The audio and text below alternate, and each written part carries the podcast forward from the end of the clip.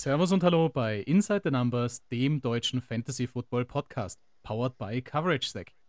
Tja, heute ist eigentlich Montag und nicht Dienstag und ähm, ich bin wie immer euer Christian. Und an meiner Seite habe ich aber heute einen ganz speziellen Gast und zwar den Brandon from German Football Diary. Hallo Brandon. Ja, hallo Christian. Freut mich, dass ich hier sein kann und dass es endlich geklappt hat. Eine wahnsinnige Ehre auch für uns. Äh, Martin hat ja heute Geburtstag, daher auch von dieser Stelle nochmal herzlichen Glückwunsch zum Geburtstag, Martin. Nächste genau, Woche dann wieder auch. an alter Stelle. Und wir haben natürlich jetzt hochkarätigen Ersatz und zwar den Brandon, den derzeit aktuell führenden in unserer Cover the Numbers Liga. Gratulation. Ja, vielen Dank. Aber man muss wohl hinzufügen, den noch führenden der Liga, da ich ja jetzt dieses Wochenende ausgerechnet gegen dich verlieren werde ähm, habe ich danach meine Führung wohl wieder verspielt. Bösartigerweise habe ich natürlich genau die Einladung auf diesen Termin abgewartet. Wobei ich ja sagen muss, in Woche 1 hast mich ja, glaube ich, mit 0,8 Punkten relativ knapp rasiert. Ja, das war ein Nailbiter. Das war spannend bis zum letzten Spiel. Ich habe gestern auch wieder geschwitzt, weil ich würde mal in Sleeper-Sprache so ein bisschen erzählen, bist du ein Overachiever. Also du hast mich ganz schön auf Trab gehalten, äh, wesentlich mehr Punkte erzielt, als eigentlich deine Projections waren. Aber tatsächlich hast echt eine starke Truppe. Von dem her, ich würde mich freuen, äh, bringt mich einen Schritt zum Playoff auch weiter. Und tatsächlich äh, boostet es ja, glaube ich, dem Martin dann an Platz 1, wenn ich es richtig gesehen habe. Das könnte sein. Ich habe jetzt noch nicht reingeguckt, wer dann an der Spitze stehen wird, aber Martin steht ja auf jeden Fall auch gut da. Ich muss ja auch von Martin äh, schöne Grüße ausrichten und tatsächlich hat er dich so beschrieben, dass er gesagt hat, ja, der German Football Diary, der Brandon, da merkt man einfach, der hat einen Plan. Allein schon, wie er das Team zusammenstellt und auch seine Trades, da hat alles Hand und Fuß. Ich denke, du spielst ja auch seit einigen Jahren schon Fantasy Football, oder? Das ist richtig, ja. Ich gehe jetzt in meine fünfte Saison. Aber was Trades angeht, da habe ich, glaube ich, weniger Ahnung von als ihr beide. Also gerade ihr seid da ja voll drin im Thema. Mittlerweile haben wir ja schon so einen kleinen Stichwort, so einen kleinen Gag bei uns auch äh, mitgebracht mit die ähm, Inside the Numbers Vultures, mit die Geier wenn es mal wieder was zu holen gibt, quasi auf dem Trademarkt. Dahingehend war das ein sehr, sehr heißes Thema, auch schon die ganze Saison lang. Und die Trade Deadline endet ja jetzt äh, nächste Woche. Ich glaube, äh, diese Woche, sogar Mittwoch endet sie. Und äh, die letzten Trades müssen jetzt über die Bühne gehen, sonst äh, ist final dann wirklich das Ende. Ich bin gespannt, was da noch passieren wird. Also ich kann mir nicht vorstellen, dass bis dahin keine Trades mehr über die Bühne gehen werden. Definitiv. Aber nützen wir die Zeit gleich und springen wir so ein bisschen in eine sehr, sehr aufregende Woche 12 auch mit rein. Und jetzt haben wir nach Thanksgiving Thursday, haben wir den ersten Black Friday dann auch gehabt. Wir haben die Sunday Night Games, morgen bzw. heute Abend eben die Monday Night Game, das Monday Night Game. Endlich wieder die ganze Woche Football. Das hat man sonst ja wirklich nur in den Playoffs. Aber starten wir gleich mit dem Game of the Week mit rein. Ich habe ja in der Vorbereitung schon von dir gehört, dass du äh, Eagles-Fan bist. Kannst du ja vielleicht auch so ein bisschen der Community mal beschreiben, was dich zum Eagles-Fan auch gemacht hat. Ja, im Prinzip ist es ganz leicht erzählt. Ich war 2018 das erste Mal bei einem NFL-Spiel in London und da haben die Jacksonville Jaguars gegen die Philadelphia Eagles gespielt. Und im Prinzip habe ich mir da einfach nur ein Team von ausgesucht. Und da die Eagles zu dem Zeitpunkt auch amtierender Super Bowl-Champion waren, fiel mir die Entscheidung dann relativ leicht. das stimmt. Und vor allem so ein Live-Spiel äh, fangt einen ja ziemlich. Ich muss ja sagen, ich war ja heuer beim Bills-Spiel gegen die Jaguars auch oben und muss echt sagen, die ganze Stadt äh, boomt einfach nur und in dem Fall die Bills-Mafia hat sie halt eingenommen. Und ich denke mir, bei den, bei den Eagles, die haben ähnlich verrückte Fans im positiven Sinne und da wird man relativ schnell, glaube ich, auch ähm, beeinflusst bzw. auf deren Seite gezogen. Ja, würde ich auch so sagen. Wobei ich äh, eine gewisse Entwicklung da schon erkennen oder glaube zu erkennen, da äh, die Stimmung 2018 in London doch viel ähm, weniger football-spezifisch war, als sie jetzt dieses Jahr in Frankfurt war. Ich war jetzt, hatte das Glück, ähm, Chiefs gegen Dolphins in Frankfurt zu gucken und cool. ähm, dass, man, dass die Chiefs da eigentlich ein Heimspiel hatten, hatte man auf jeden Fall gemerkt.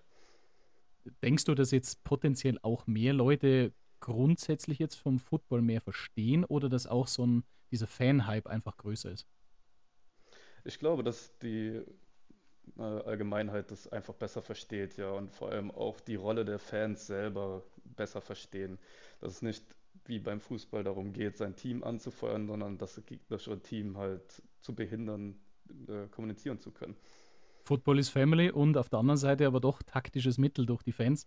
Und besonders hat man es wieder eben beim Game of the Week Bills bei den Eagles gemerkt, äh, von einem Rückstand zur Halbzeit von 7 zu 17 äh, mit einem 59 Yard Field Goal mit ablaufender Uhr dann tatsächlich ausgeglichen und dann dieser untouched Run Touchdown von Hurts. Ich glaube, das war schon eine ziemlich Bombenpartie, oder? Ja, absolut unglaublich. Also äh, Jalen Hurts war ja nach dem Spiel auch sehr selbstkritisch und hat gesagt, er muss einfach äh, eine bessere, also von Anfang an besser spielen, eine bessere erste Halbzeit spielen. Ähm, wie viel man ihm da jetzt gerecht geben muss, ist eine andere Frage, aber auf jeden Fall finden die Eagles dieses Jahr einfach Wege, Spiele hinten raus zu gewinnen. Und das ist einfach beeindruckend. In unserer Vorbereitung vor dem äh, Spiel hast du mir, oder vor dem Podcast, hast du mir heute auch äh, selbst eine Nuss zu knacken gegeben, die ich nochmal recherchieren musste. Und zwar die Overtime-Bilanz von Josh Allen. Ja, die ist wirklich katastrophal. Er steht jetzt in, seinen, in seiner Karriere bei 0 und 6 in Overtime-Spielen und das ist die, äh, der most imperfect record in NFL History. Also ich weiß gar nicht genau, wie man das übersetzen kann. Das Gegenteil von perfekt, also nicht perfekt. Schlecht möglichster Rekord quasi an der Stelle. Ich ja. meine, ansonsten waren ja die Zahlen wirklich überragend. Diese 29 Versuche für 339 Yards, zwei Touchdowns, eine Interception nur, dann nochmals neun Läufe für 81 Yards mit zwei Touchdowns. Ähm, Hurts dagegen solide, 18 für 200 Yards, drei Touchdowns, eine Interception und dann nochmals zwei Touchdowns halt äh, mit 14 Läufen für 65 Yards. Das war schon ein Battle der, wenn nicht sogar zwei der drei besten Quarterbacks der Liga, oder? Absolut. Also vom ganzen Spielverlauf her auch mindestens mal das zweitbeste Spiel die Saison aus meiner, also meiner Meinung nach. Vielleicht nur hinter Lions gegen Chargers von vor letzter Woche oder davor die Woche. Das war ja ähnlich bombastisch offensiv. Wenn man jetzt hier auch äh, Richtung Fantasy auch nochmal die, die Wide Receiver an der Stelle anschaut, dann hat man ja gesehen, dass ähm, Devonta Smith das zweite Mal hintereinander äh, AJ Brown den Rang abgelaufen ist. Siehst du hier einen Trend oder waren das einfach, dass sich die sehr, sehr guten Defense-Reihen halt dann den Wide Receiver 1 äh, holen und dementsprechend der Wide Receiver 2 mehr freie Flächen dann bekommt? Ja, das ist eine gute Frage. Also tatsächlich lässt sich ja hier schon eine Parallele zum, Letz zum Ende der letzten Saison erkennen, wo ähm, auch Devonta Smith besser gepunktet hat als AJ Brown. Ähm, wahrscheinlich spielt es aber trotzdem einfach eine Rolle, dass sie halt einfach gegen äh, eine starke Defense gespielt hat, die es versteht, den Nummer 1 Receiver rauszunehmen, wovon dann Smith im Endeffekt profitiert hat. Auf der anderen Seite war es ja ähnlich. Stefan Dix wurde relativ gut rausgenommen von der Eagles Defense, wovon dann Gabe Davis profitiert hat. Ich denke, dass beide Eagles Receiver, auch wenn man sich den Schedule für den Rest der Saison anguckt, noch gute Spiele haben werden. Aber durchaus möglich, dass Smith jetzt vielleicht wirklich besser punktet. Ist ja sehr spannend eben mit der Goddard-Verletzung, dass jedes Mal Smith da entsprechend äh, der größte Profiteur ist. Ich meine, Brown konnte sich nicht mehr steigern nach diesem Zwischenspurt in der Liga. Du hast schon Dix erwähnt, ähm, auch 6 von 11 für 74 Yards ein Touchdown, Brown 5 von 9 für 37 Yards ein Touchdown. Das waren schon gute Zahlen. Und dann dazu eben Davis 6 von 12 für 105 Yards ein Touchdown und eben Smith 7 von 8 für 106 Yards ein Touchdown. Ziemlich ähnliche Statistiken. Was mich aber noch beeindruckt hat, war das Free-Headed Backfield ähm, der Bills, also die, die Running Backs. Sie haben sich ständig umgestellt, sie waren sehr flexibel einsetzbar und tatsächlich auch für die Defense äh, sehr, sehr schwer ausrechenbar. Auf der anderen Seite, wenn wir Richtung Fantasy schauen, ich meine, Cook 16 Versuche für 43 Yards plus dann nochmal 6 Catches für 57. Murray mit 9 Versuchen, zusätzlich noch Ty Johnson bleibst du eher von diesem Backfield weg oder würdest du da jetzt tatsächlich sagen, okay, Cook kann man nach dem OC-Wechsel auch kaufen? Also ich würde schon sagen, dass man James Cook immer noch mit Selbstvertrauen aufstellen kann. Natürlich möchte man als Fantasy-Spieler den einen klaren RB1 haben. Aber ähm, James Cook überzeugt auch in dieser Saison mit einem guten Yards per Carry von 4,78 und dazu im Vergleich Latavius Murray 4 und Ty Johnson jetzt über die paar Spiele, die er gespielt hat, 3,2. Ich denke, dass sie die Effizienz hier von äh, Cook schon weiter ausnutzen wollen und er hat ja schon die klare Receiving-Rolle ebenfalls unter den Running Backs der Bills. Absolut. Nee, und ähm, ich muss ganz ehrlich sagen, solche Spiele machen wirklich den Football aus. Ähm, sehr, sehr gern zugeschaut, beziehungsweise jetzt auch in der Aufzeichnung angeschaut. Muss man schon sagen, ziemlich Hut ab vor dem Spiel. Ein weiteres Spiel, was durchaus sehr groß die Gemüter erregt hat, und ich bereichere mich da jetzt quasi an einem Ausdruck der amerikanischen Kollegen mit der Hail Mary, die Hail, den Hail Mary Interception Return Touchdown durch Javon Holland. Das Ganze jetzt beim Jets Dolphins Spiel. Zusätzlich haben wir noch ein Spiel gehabt. Die Packers haben die Lions in dem Spiel bezwungen. War ja durchaus eine Überraschung. Ja, absolut. Damit hätte ich nicht gerechnet. Wenn man jetzt sieht, auch die Zahlen, ähm, Jordan Love am Anfang etwas gescholten, zwischendurch, also am Anfang gut, dann etwas gescholten und ein Durchhänger.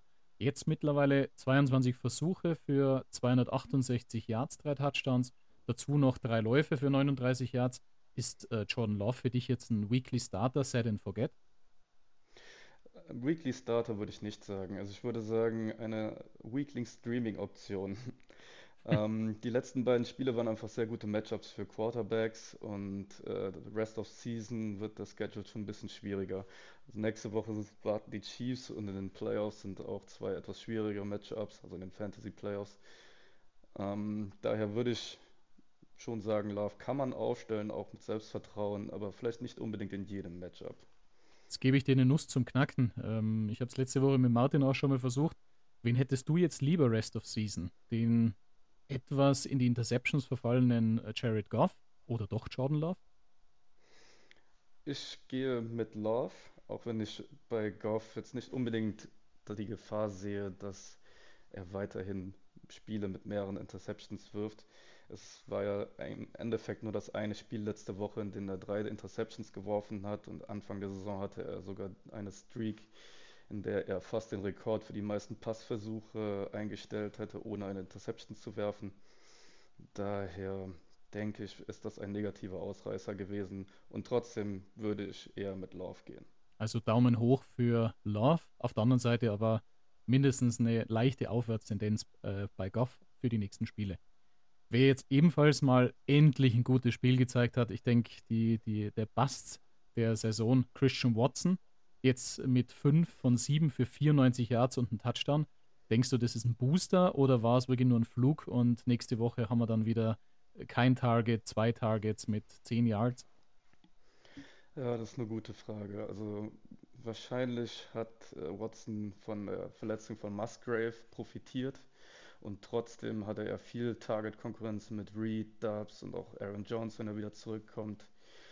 Ähm, es ähm, war jetzt ein gutes Spiel und ich würde vielleicht erstmal noch abwarten wollen, ob das so weitergeht. Sehr, sehr guter Tipp für die Community, aber auf jeden Fall ein Bankstash im Gegensatz zu einem fast schon Drop-Kandidaten der letzten Wochen. Ein weiterer Drop, der letzte Woche passiert ist, äh, aber auf der Offensive Coordinator Position, Matt Canada wurde entlassen bei den Steelers und das hat tatsächlich dem Offensive Game sehr, sehr gut getan. Ich meine, das erste Spiel der Steelers nach Matt Canada gleich mit über 400 Yards total. Das haben sie in 45 Spielen mit ihm nie geschafft. Ja, es war schon bezeichnend, dass es direkt im ersten Spiel ohne Matt Canada geklappt hat. Ob das jetzt aber auch so weitergeht, muss natürlich jetzt abgewartet werden. Auf jeden Fall war erkennbar, dass äh, Pat Fryermuth dieser Offense wieder gut getan hat. Er war tatsächlich das Sicherheitsblanket und hat hier mit 9 von 11 für 120 Yards wirklich performt. Und ich denke, dass sich diese, diese Position im Spiel der Steelers auch weiterhin festigen wird.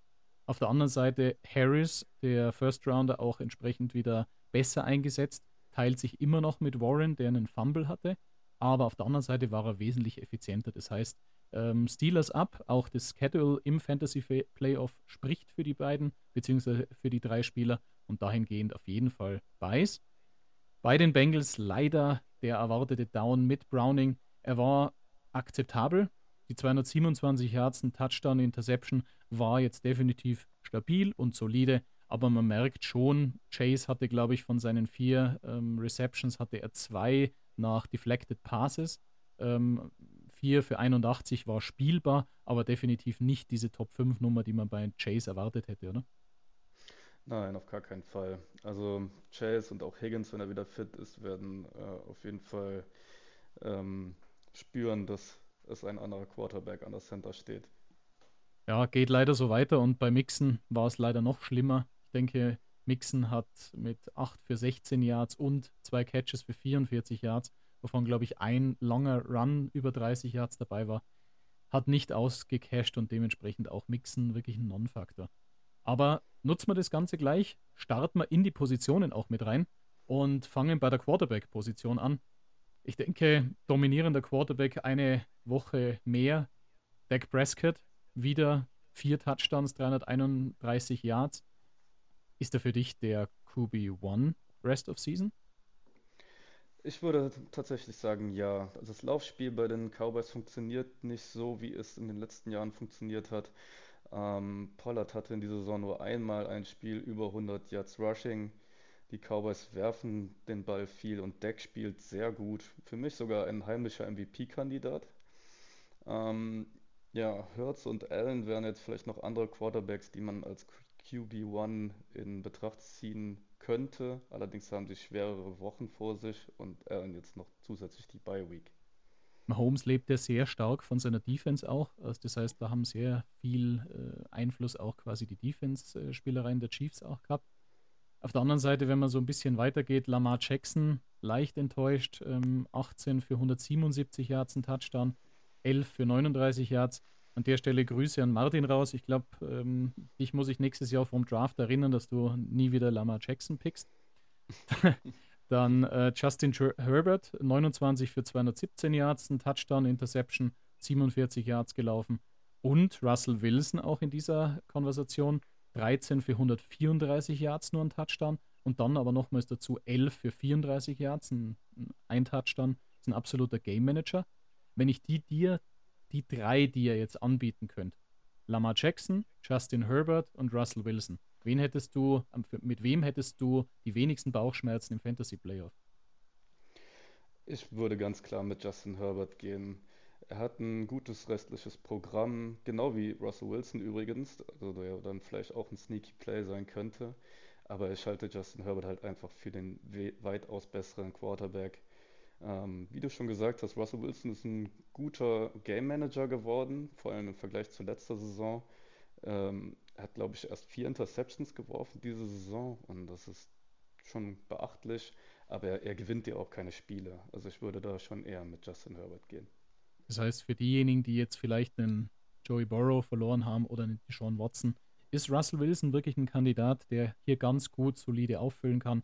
Er gewinnt es nicht, wie du schon gesagt hast, aber könnte eine Option werden. Im Gegensatz zu Desmond Ritter, unterirdisch 13 für 168 Yards, ein Touchdown, zwei Interceptions. Browning haben wir schon erwähnt, äh, auch ähm, Dorian Thompson Robinson, auch kein Kandidat, verletzt leider auch raus, aber da kommen wir in der mhm. verletzten Section dann nochmals dazu. Springen wir vielleicht über zu den Running Backs.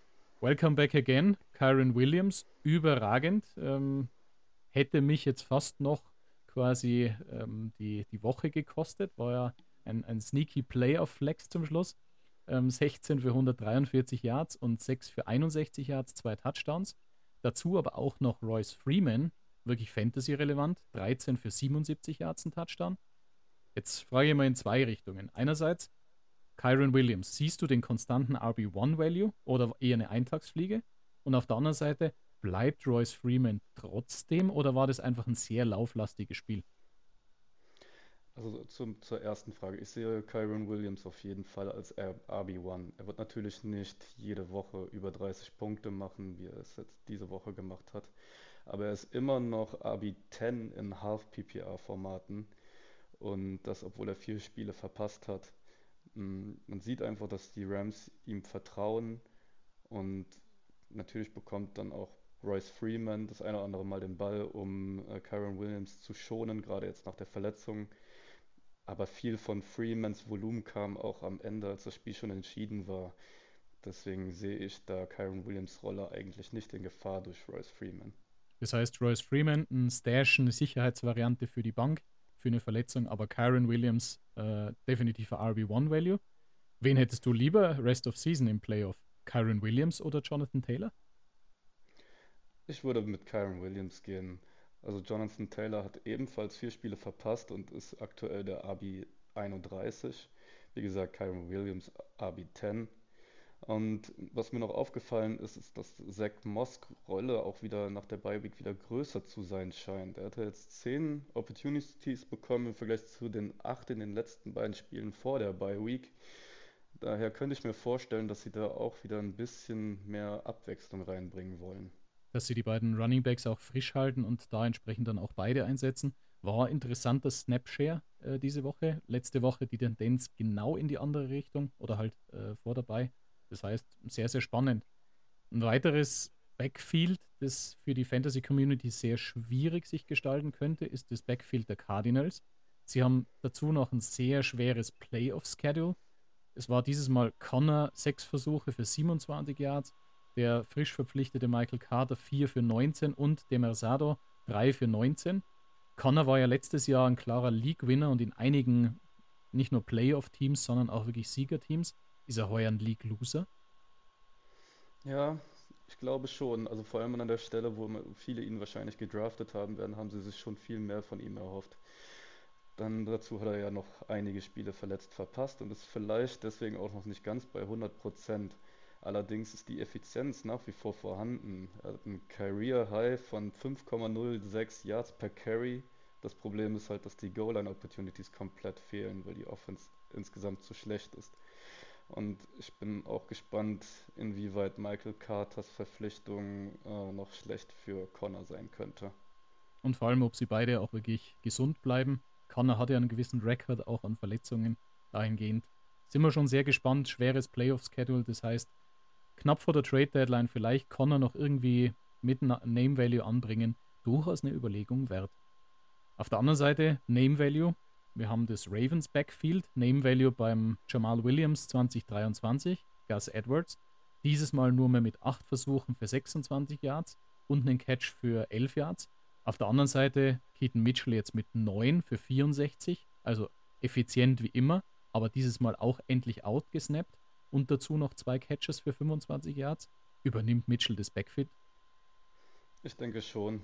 Also hat er jetzt, wie du gesagt hast, schon die meisten Opportunities gehabt. Jetzt haben die Ravens eine Bye Week und danach wird er meiner Meinung nach der klare RB1 da sein.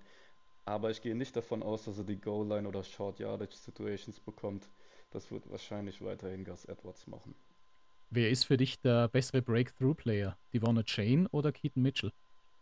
A-Chain. Also na, nach dem, was er da in den drei, vier Spielen gemacht hat, ist er für mich immer noch ein bisschen besser als Mitchell. Ganz er klar. Muss aber halt fit bleiben kaum wie aus der Waffe ge geschossen. Also definitiv Devon Chain ein Stück weiter vorne mit dabei. Ein weiteres Backfield, das sich wie erwartet, wir haben es letzte Woche auch schon so ein bisschen mit Achtung, Achtung betitelt. Ähm, das Texans Backfield ist schlussendlich Pass First, die Offense. Singletary dieses Mal mit einem suboptimalen Betrieb, 6 für 18 Yards, 6 Catches dazu für 54 Yards. Das heißt, okay spielbar. Dazu Pierce mit 5 für 14 und 1 für 4 Yards. Ich denke, die, das Texans Backfield ist flex at best, aber definitiv nicht mehr der Value, den sich vielleicht manche von Singletary erhofft haben. Das sehe ich auch so. Gut für ihn ist natürlich, dass er jetzt die Receiving-Rolle weiterhin hat. Aber der Split ist natürlich eklig und da würde man lieber darauf verzichten wollen, wenn man andere Optionen hat eine oder zwei weitere gute Optionen. Jonathan Taylor haben wir schon erwähnt gegen Kyron Williams. Da hast du dich dagegen entschieden. Dieses Mal 15 Versuche für 91 Yards, zwei Touchdowns. Auf der anderen Seite Bishan Robinson, Top Playoff Schedule und endlich vielleicht Arthur Siff, der entsprechend hier ähm, die Wertigkeit seines First Rounders äh, wirklich äh, in den Griff kriegt. 16 Versuche für 91, ein Touchdown und drei für 32 Yards, ein Touchdown. Wen hättest du lieber im Playoff? Jonathan Taylor oder Bijan? Ich würde auch hier mit Bijan Robinson gehen. Er wird immer weiter, also immer mehr eingesetzt, mittlerweile auch in der Red Zone, hat auch einen guten Rest of Season Schedule. Ich würde ihm vertrauen.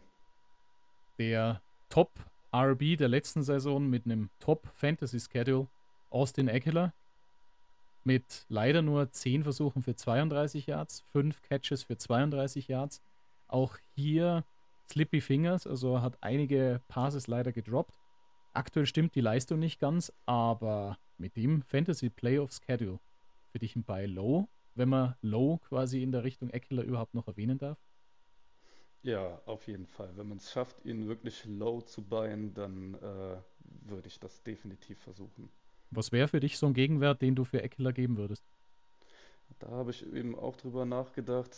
Ich gebe dir vielleicht sogar einen Tipp. Ich habe in einer anderen Liga habe ich eine, ein Angebot am Tisch, entsprechend Pollard mit einem Wide Receiver 2, also oder Wide Receiver 1, der vielleicht nicht in Form ist, also Pollard mit Cup oder Pollard mit Waddle. Würdest du einen von den beiden Deals eingehen? Also Pollard und Waddle oder Pollard und Cup für Austin Eckler. Yes. Und du bist derjenige, der Eckler bekommt oder derjenige, der die anderen beiden bekommt? Äh, Eckler. Ja, ich würde das riskieren. Pollard spielt keine gute Saison. Ähm, und für die Fantasy Playoffs könnte das nochmal ein Boom werden. Also tatsächlich kriege ich auch noch, äh, würde ich auch noch ein kleines Goodie, ich glaube mit Gabriel Davis on top äh, bekommen. Dahingehend äh, bringst mich jetzt definitiv schon wieder ins Grübeln. Muss ich mal das nochmal durch den Kopf gehen lassen. Auch Gabe Davis kann dir Spiele gewinnen. Es ist halt nur die Frage, ob man ihn dann aufstellt. Ich denke, wenn du ein Best-Ball-Format hast, ist Gabe Davis der Spieler, den ich in jedem Roster haben will, weil tatsächlich die, die Abwochen einfach überragend sind. Nur die Downside-Wochen muss man halt auch überleben äh, und da kann er mit so einem äh, Donut entsprechend dich auch manchmal enttäuschen. Ja, das stimmt. Also in äh, normalen Formaten ist es einfach sehr schwierig, ihm zu vertrauen. Irgendwie erwischt man dann doch immer die falschen Wochen. Aber nehmen wir gleich die Wide Receiver mit. Wide Receiver Tight End wieder in einem Aufwasch, weil die, die Kategorie so verschwimmend gerade auch an der Stelle ist. Der, einer der Top Wide Receiver diese Woche, Save Flowers, 5 für 25 Yards ein Touchdown, plus 1 für 37 Yards ein Touchdown. Nach der Andrews-Verletzung ist er für dich ein Weekly Wide Receiver 1 oder Low, Low-End Wide Receiver 1 oder High-End Wide Receiver 2? Also Wide Receiver 1 würde ich nicht mitgehen. Dafür gibt es da meiner Meinung nach schon einige, die auch wöchentlich über ihn performen könnten. Ähm, er sieht okay viele Targets, aber halt nicht so viele, wie er bekommen sollte, um wöchentlich ein Wide Receiver 1 zu sein. Ähm, Wide Receiver 2 würde ich auf jeden Fall mitgehen. Ein weiterer Wide Receiver 2 gedraftet, an der Grenze vielleicht mit einer Entwicklung, Garrett Wilson mit dem suboptimalen Quarterback-Play er, ich meine, diese Woche hat ihm der Touchdown so ein bisschen die Woche noch gerettet. Du bist ja auch ähm, ziemlich schwankend zwischen Garrett Wilson und Brees Hall an der Position auch gewesen. Ein anderer Spieler, der jetzt so ein bisschen upcoming ist, auch von den letzten Wochen, Brandon Cooks. 4 für 5 für 72 Yards ein Touchdown. Hättest du lieber Brandon Cooks oder Garrett Wilson jetzt in deinem Roster? Das ist, glaube ich, die Frage, was man eher möchte. Weil äh, Garrett Wilson bekommt viele Targets, egal wer Quarterback spielt. Sie, sie suchen ihn alle. Und äh, Cooks ist, hat halt viel Boom- und Bust-Potenzial. Also für den Floor, in Anführungsstrichen, würde ich mit Garrett Wilson gehen und Cooks für das Ceiling. Ich kann es nur wieder mal unterstreichen, was auch der Martin mir schon öfters gesagt hat. Der Mann hat einen Plan, absolut. Da bleibt nichts mehr hinzuzufügen. Auf der anderen Seite ein Wide Receiver Core, und zwar das der LA Rams wird jede Woche undurchsichtiger. Ähm, Cup hatte eine Downwoche, äh, Puka hatte eine Downwoche. Dafür sind auf einmal äh, Tutu Adwell und äh, Higby äh, die Top-Seller, auch hinsichtlich Touchdowns. Wem kann man hier weiterhin vertrauen? Das ist eine gute Frage. Ich glaube, Cup muss man vertrauen an der Stelle, wo man ihn gedraftet hat. Nakur spielt eine herausragende Saison für einen Fünftrunden-Rookie, ist aber in letzter Zeit auch unbeständig. Ähm, ich denke, beide muss man aufstellen, wenn man sie im Roster hat. Mit Bauchschmerzen ja, aber andere Alternativen hat man dann vielleicht nicht. Und Tutu Atwell würde ich da schon noch am ehesten nicht vertrauen. Ich denke, da werden die Zahlen wieder runtergehen. Und bei Higby ist ein typischer Streaming-Tight End, würde ich sagen. Er kann seine guten Wochen haben, aber auch genauso schlechte Wochen. Tight End ja eine sehr verletzungsgeplagte Position auch leider wieder mit dem Ausfall von Andrews. Wenn ich dir jetzt einen, einen Tight End, du hast Andrews verloren, du brauchst einen Tight End jetzt für die nächsten Runden.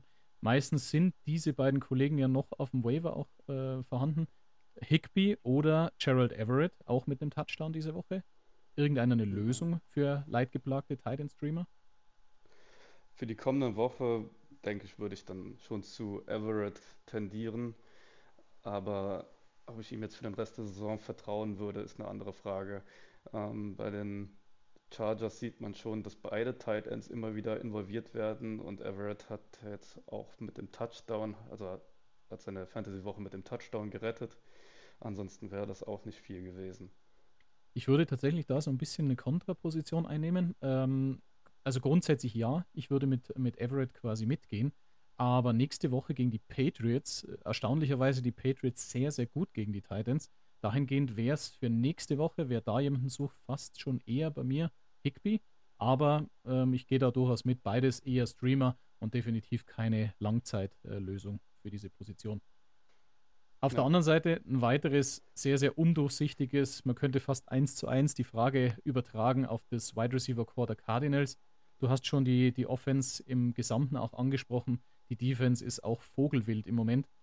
Marquise Brown endlich mal mit einigen Targets mehr, 12 Targets, 6 Catches für 88 Yards. Ähm, Trey McBride, einer der, der Top-Lösungen, wenn man jetzt nicht die Top 3, 4 Titans hat, 7 Catches für 16 Yards. Und dann Greg Dodge, 3 Catches von, von 9 Targets für 27 Yards, ein Touchdown. Greg Dodge sehe ich als Streamer, Marquise Brown doch als denjenigen, der einen, einen, Vertrag hat und entsprechend auch bedient wird. Und Trey McBride als eine, eine der Top-Lösungen auf Tight End. Gehst du damit? Ähm, bei McBride gehe ich auf jeden Fall mit. Also es, wenn man sich die letzten fünf Wochen mal anschaut, war er einmal Tight End 1, einmal Tight End 2, einmal Tight End 6. Den muss man jede Woche aufstellen, wenn man ihn im Roster hat, auf jeden Fall. Da sollte man keinen Streamer vom Wafer holen, nur um vielleicht ein besseres Matchup zu haben. Ähm, bei Marquise Brown hat man schon gesehen, dass die Connection so langsam wieder zurückkommt. Ist halt die Frage, ob sich das auch in Fantasy-Zahlen am Ende äh, bemerkbar machen wird. Diese Woche war ja ganz gut mit äh, ja, als Wide Receiver 25, zumindest bei PPR, bei Half PPR weiß ich gerade nicht. Ähm, Greg Dodge wird wohl wahrscheinlich wieder vom Fantasy-Radar verschwinden, wenn Michael Wilson wieder zurück ist. Wann das der Fall ist, weiß ich nicht. Solange er noch ausfällt, kann man Greg Dodge als Streamer aufstellen. Absolut. Du hast schon erwähnt, die Ausfälle. Kommen wir zur Verletzungssection. Diese Woche haben es meine Saints leider ganz schlimm erwischt. Äh, Rashid Shahid mit einer Oberschenkelverletzung. Man geht davon aus, dass sowas eine mehrwöchige Auszeit nach sich zieht. Das heißt, vielleicht fürs Fantasy Playoff wieder fit, aber wirklich nicht jemand, den man ohne IR-Spot äh, stashen würde. Auf der anderen Seite schon erwähnt, ähm, Chris Olave, Top-Beginn. Ähm, ich war schon sehr froh, auch im Spiel gegen dich. Äh, habe ja lange überlegt, ob ich Chris Olave or, oder Devonta Adams spielen lasse. Top begonnen und dann auf einmal, wieso bekommt der Mensch keine Targets mehr? Und habe dann auf dem äh, auf der Red Zone äh, mitbekommen, dass er entsprechend mit Verletzung out, also mit Concussion out ist. Man muss ja davon ausgehen, Wide Receiver verpassen 1,4 Wochen durchschnittlich. Das heißt 76 Prozent mindestens in ein Spiel. Dahingehend könnte es mich nächste Woche sehr, sehr stark äh, treffen mit Dix auf bei. Auf der anderen Seite die Mario Douglas, eine Kopfverletzung. Einer der wenigen, ich bin ja die Community, wenn sie öfters mal zuhört, ich empfehle keinen der Patriots Wide Receiver, vor allem nicht mit dem suboptimalen Quarterback-Play. Aber Demario Douglas war wirklich auch aufgrund Half PPR, PPR ein wöchentlicher Spieler. Ähm, Kopfverletzung, wie gesagt, ich denke auch, wird die Woche verpassen. Woche 14 Retour. Calvin Austin, der dritte, mit einer Enkelverletzung, noch unklar, wie schwer das Ganze auch wiegt. Auf der Concussion-Seite Dorian Th äh, Thompson äh, Robinson, da, glaube ich, kann man von einem 1 zu 1 Replacement äh, zu PJ Walker auch entsprechend dann übergehen. Und Verletzungen, die man auf jeden Fall am Schirm haben sollte als Owner, Amari Cooper hat es mit der Rippe erwischt. Travis Etienne, ähm, auch den Brustkorb, ähm, konnte aber dann wieder spielen und relativ gut performen. Und Javonte Williams musste raus mit einer Nackenverletzung. Da kann man aber eventuell wirklich auf Samaje Pirine direkt setzen. Auf der anderen Seite die Buys, die uns hart treffen werden die Baltimore Ravens mit Jackson, Flowers, Edwards, Mitchell genau jetzt entsprechend auf bei. Die Buffalo Bills Allen, Dix, Cook und Davis. Chicago Bears mit DJ Moore, Fields und Herbert. Die Las Vegas Raiders mit Jacobs, Myers und Adams. Und die Minnesota Vikings mit Dobbs, Madison, Chandler vielleicht, Jefferson, Hawkinson und Addison. Und zum Schluss noch die New York Giants mit Saquon Barkley. Sehr, sehr, also nicht mehr bei Mageddon, aber so ein bisschen eine Biocalypse Nummer 3 diese Woche. Da gibt es schon einige Spieler, glaube ich, zum Ersetzen. Wenn wir jetzt aber in die, in die letzte Session dann noch äh, kommen, bevor wir zu den, äh, bevor wir zu den Top-Starts und Flop-Starts kommen, was sind deine Empfehlungen am Waiver auf der Quarterback-Position? Hm, Waiver auf Quarterback. Ja, ich meine, du hast gerade PJ Walker angesprochen. Bei ihm wäre ich ein bisschen vorsichtig. Die Browns haben sich ja auch äh, Joe Flacco ins Practice Squad geholt und nachdem PJ Walker jetzt für DTR reinkam und wenig überzeugt hat, mh, hm, könnte ich mir durchaus vorstellen, dass Joe Flacco hier vielleicht den Vorzug bekommt. Hm. ich glaube, wir sind uns auch einig, äh, Aiden O'Connell, Browning oder auch Desmond Ritter sind keine Streamer. Nein, also das würde ich wirklich nur dann machen, wenn ich gar keine andere Option mehr hätte. Ist tatsächlich interessant, dass sowohl in unserer 12er Liga, auch in einer anderen 12er Liga, auch in einer 14er Liga sehr, sehr abgegraster Quarterback-Markt ist. Ich bin in einer anderen Liga auch noch tätig, in, in der Fanliga von Cover 3. Und dort gibt es durchaus noch einen Love äh, vom Waiver, einen Mayfield vom Waiver. Das ist bei uns in der Liga ja definitiv nicht so. Vielleicht aber gibt es auf der Running Back-Position, Samaje Piran habe ich schon erwähnt, Hast du hier noch einen Waiver-Stream für die Community? Also wenn wir bei dem Broncos Backfield bleiben, könnte man auch über Jalil McLaughlin nachdenken. Samaji Piran war ja jetzt derjenige, der profitiert hat, aber bei der letzten Verletzung von Javante Williams hat Jalil McLaughlin durchaus Ansätze gezeigt, die ähm, wirklich vielversprechend waren. Ich sehe da auch noch vielleicht Dearness Johnson immer mehr im Backfield auch äh, Travis Etienne supporten. Das heißt, Dearness Johnson wäre durchaus eine Überlegung. Ty Johnson der, von den Bills eh auf bei, aber ansonsten hier an der Stelle jetzt nicht wirklich ein Streamer. Auf der Wide Receiver Position, Greg Dodge hatten wir schon erwähnt. Ähm, wir haben Jalen Hyatt, einen Kandidaten von den Giants, der jetzt aber auch auf bei ist. Trotzdem Giants, ähnlich wie die Patriots, lieber Hände weg. Aber Jalen Hyatt war letztes Jahr ein großes Versprechen mit Verletzung. Feuerverletzung könnte durchaus jetzt ein Punkt sein, der für die Fantasy Playoffs eine kurzfristige Verletzung seiner Starter auch ersetzen könnte. Hättest du auf Wide Receiver noch jemanden? Ja, ich würde vielleicht noch den A.T. Perry von deinen Saints äh, in den Raum werfen. Die Saints sind ein bisschen ausgedünnt auf der Wide Receiver Position und zu irgendwem müssen sie ja den Ball werfen. Und A.T. Perry hatte letzte Woche ein, oder vor der Bye Week schon ein gutes Fantasy-Spiel mit einem Touchdown und vielleicht ähm, könnte das ein Breakout-Spiel für ihn werden. Wer definitiv auch in dieser Kategorie sich befindet, äh, Jonathan Mingo. Ähm, er läuft die meisten Routen, wird jetzt auch endlich bedient. Adam Thielen mit einem Donut diese Woche, also ich glaube zwei Catches für äh, zwei, zwei Jahre 50. Ähm, Jonathan Mingo tatsächlich hier derjenige, der jetzt auch, und das ist ganz brandaktuell auch mit rein, ähm, Frank Reich, Frank Reich entlassen bei den Panthers. Was tut sich denn da in dem Backfield durch die Entlassung? Das ist eine gute Frage. Das Backfield, so wie es jetzt ist, ist für Fantasy ja auch total unzufriedenstellend. Sie hatten fast einen 50-50-Split. Gute, das Gute ist für Hubbard, dass er da die Receiving-Rolle ganz klar äh, inne hatte. Daher könnte man ihn, wenn es so weitergeht, noch aufstellen. Aber bei Miles Sanders würde ich da erstmal abwarten wollen, wie das jetzt weitergeht. Also Grüße gehen raus an die Freibeuter aus Stade, hat uns diese Frage mit auf den Weg gegeben. Dahingehend, wir hoffen das Beste für Chuba Hubbard, aber Miles Sanders, glaube ich, kriegt auch den Turnaround heuer nicht mehr. Auf der Tight Position haben wir schon erwähnt, Gerald Everett, mal Starter, mal nicht Starter. Und ich hätte durchaus noch Tucker Craft hier in der Verlosung. Tucker Craft spielt jetzt auch eine größere Rolle seit der Musgrave-Verletzung. Kann man definitiv drüber nachdenken. Den ich auch noch in den Raum werfen würde, wäre Kate Otten, äh, der zwar ein schwieriges Matchup hat, aber immer noch gut involviert ist in der, ähm, in der Buccaneers Offense. Absolut, absolut. Kate Otten, ein absolut guter Tipp. Äh, stabile Punkte, immer so um die 5, 6 Punkte und vielleicht, wenn mal ein Touchdown oder zwei rauskommen, kann er dir auch die Woche gewinnen. Wer noch deine Woche gewinnen kann und kommen wir zum Abschluss zu den Top Starts und Flop Starts und beginnen gleich mal auf der Quarterback-Position bei den Top Starts. Brandon, it's your turn.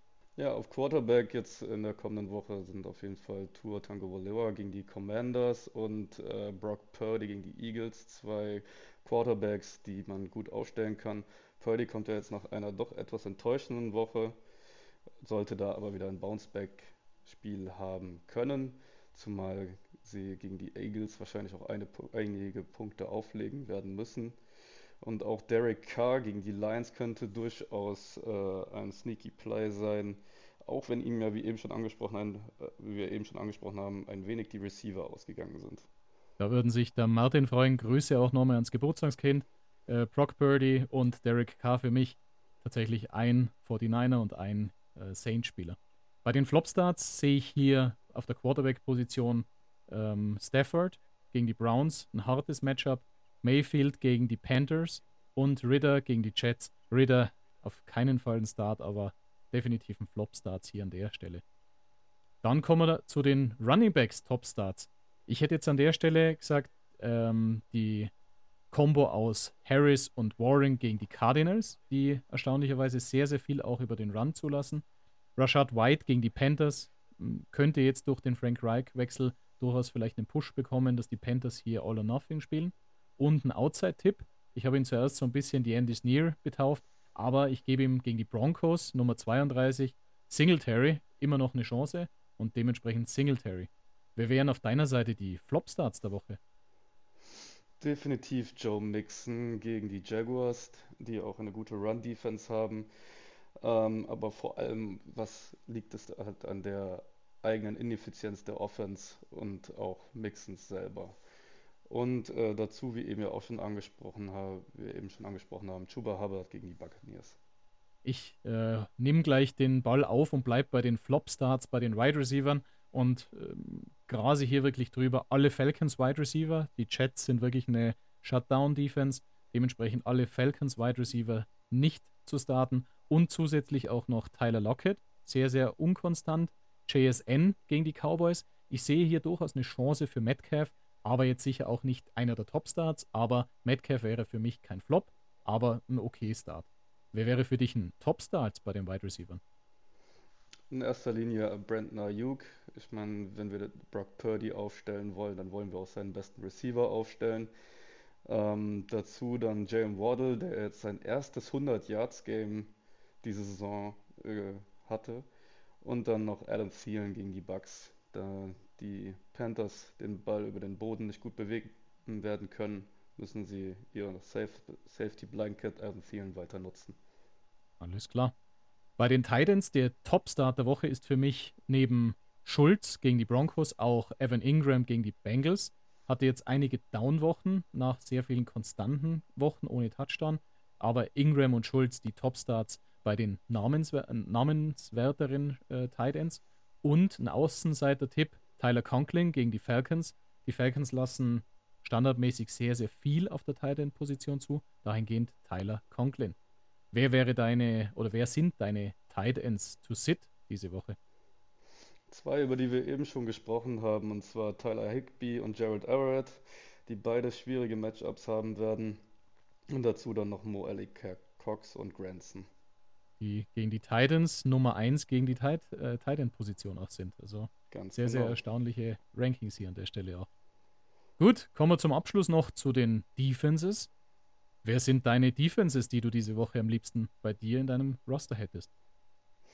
Ich habe sowieso immer gerne eine Defense, die gegen die Jets Offense spielt und das ist diese Woche die sind die Falcons und dazu dann noch äh, die Buccaneers, die gegen die Panthers spielen. Und besonders schwere Matchups haben diese Woche die Seahawks gegen die Cowboys und tatsächlich im direkten Aufeinandertreffen die Eagles und die 49ers. Ich denke, Eagles 49ers wird man jetzt quasi nicht unbedingt sitzen lassen, aber auf der anderen Seite werden sie hier auch nicht die großen Vielpunkter werden.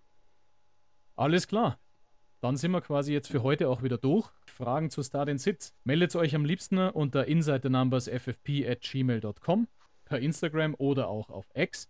Brandon, ich muss ganz ehrlich sagen, es war mir eine sehr, sehr große Freude, mit dir heute den Podcast aufzunehmen.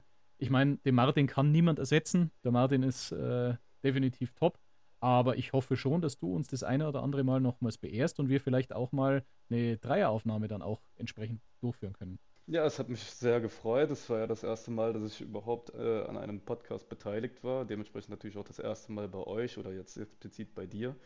Und mir hat sehr viel Spaß gemacht. Gerne wieder. Alles klar, dann verbleiben wir so und ich wünsche euch eine gute Woche und viel Spaß beim Fantasy Football. Ciao, ciao.